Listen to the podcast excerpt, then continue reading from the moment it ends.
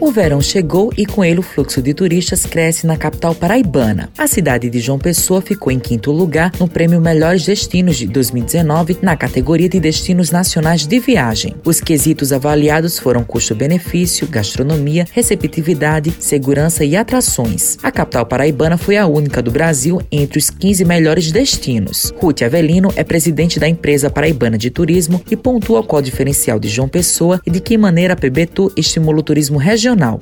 Bem, o diferencial de João Pessoa sempre foi a qualidade de vida. Nós temos praias maravilhosas, nós temos uma cidade com características muito próprias, essa coisa de não ter espigões na beira-mar, essa coisa da gente não ter praias impróprias o tempo inteiro para o banho, da gente não ter um trânsito caótico. Isso gera uma qualidade de vida muito intensa. Então, essa coisa da qualidade de vida é uma coisa destacada por todas as pessoas que vêm visitar João Pessoa. A PPTU tem um trabalho muito pesado na promoção do destino Destino Paraíba, principalmente agora durante a pandemia. Nós sempre trabalhamos a divulgação da Paraíba em nível regional, nacional e um pouco internacional, porque nosso mercado realmente é o mercado doméstico, é o mercado brasileiro. Agora, com essa pandemia, por notarmos né, que os estudos demonstravam e demonstram e comprovaram que essa retomada do turismo ia se dar muito em nível regional, as pessoas viajando de carro, viagens de pouca distância, sabe, para destino que eles consideram seguros, a gente intensificou sim essa promoção regional. A PBTU, em parceria com a Secretaria de Comunicação do Estado, fez uma campanha de outdoor muito forte em Pernambuco,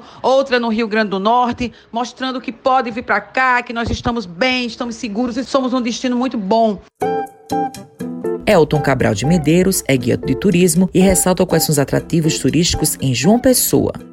Sobre os atrativos mais procurados, os pontos turísticos mais visitados, você percebe nitidamente uma divisão aqui na cidade. Você tem os atrativos da cidade velha, que basicamente são os atrativos do centro histórico, seja o local onde uma pessoa nasceu, ali nas margens do rio Sanhoá, a vista do Hotel Globo, do Largo de Santo Frei Pedro Gonçalves, da igreja de Santo Frei Pedro Gonçalves, os, casar, os casarões históricos daquela região, né? Todo um casario que vem lá do período colonial, a riqueza das igrejas na cidade alta, São Francisco, igreja de Nossa Senhora do Carmo, igreja de Nossa Senhora do Monte Serrado, Mosteiro de São Bento, a Catedral a Basílica de Nossa Senhora das Neves, o pessoal fica encantado com a beleza daquele conjunto religioso que existe naquela região. Além das praças históricas, tem Praça dos Três Poderes, né, a Praça João Pessoa, a Praça Venâncio Neiva, que é a Praça do Pavilhão do Chá, o pessoal também acha muito bonita aquela ambiência ali, os casarões antigos, o Palácio da Redenção.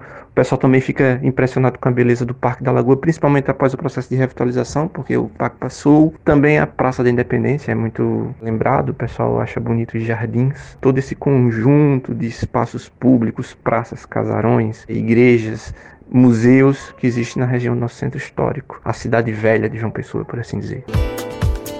Além da cidade ter lugares repletos de belezas naturais e cheio de cultura, vale destacar também a riqueza do nosso povo, como pontua o historiador, mestre especialista em patrimônio Lucas Nóbrega.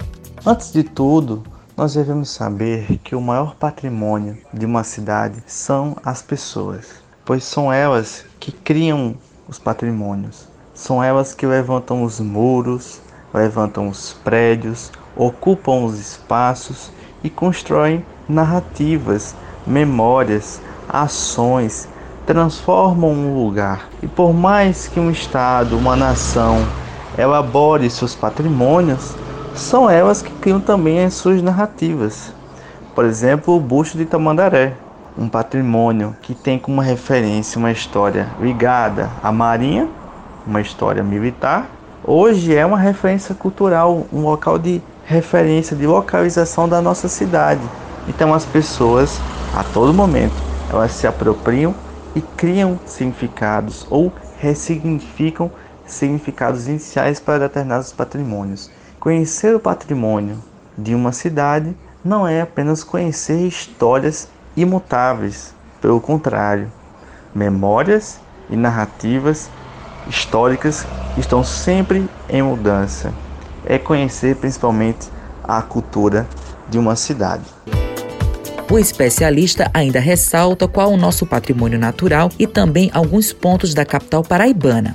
Outro patrimônio muito importante na capital paraibana é o natural. Nós temos praias belíssimas ao longo do litoral da cidade, rios que banham diversos bairros como Jaguaribe, o Sanhauá, o Paraíba e que, claro, a localização das primeiras cidades no mundo estiveram diretamente vinculadas aos seus rios, do mesmo modo em nossa cidade. Afinal de contas, a água é fonte de vida. Sem esse recurso, nenhuma civilização consegue prosseguir. Então, fundamentalmente, é outro patrimônio importantíssimo de nossa cidade, são os nossos rios. E claro, as nossas praias que hoje servem de referência para diversos banhistas e também de turistas que visitam a cidade de João Pessoa. O que não falta em João Pessoa são lugares cheios de cultura, vida e um povo acolhedor. Com os trabalhos técnicos de Igor Nunes, produção de Lucas Duarte, gerente de jornalismo Marcos Tomás, Matheus Silomar para a Rádio Tabajara, uma emissora da EPC, empresa praibana de comunicação.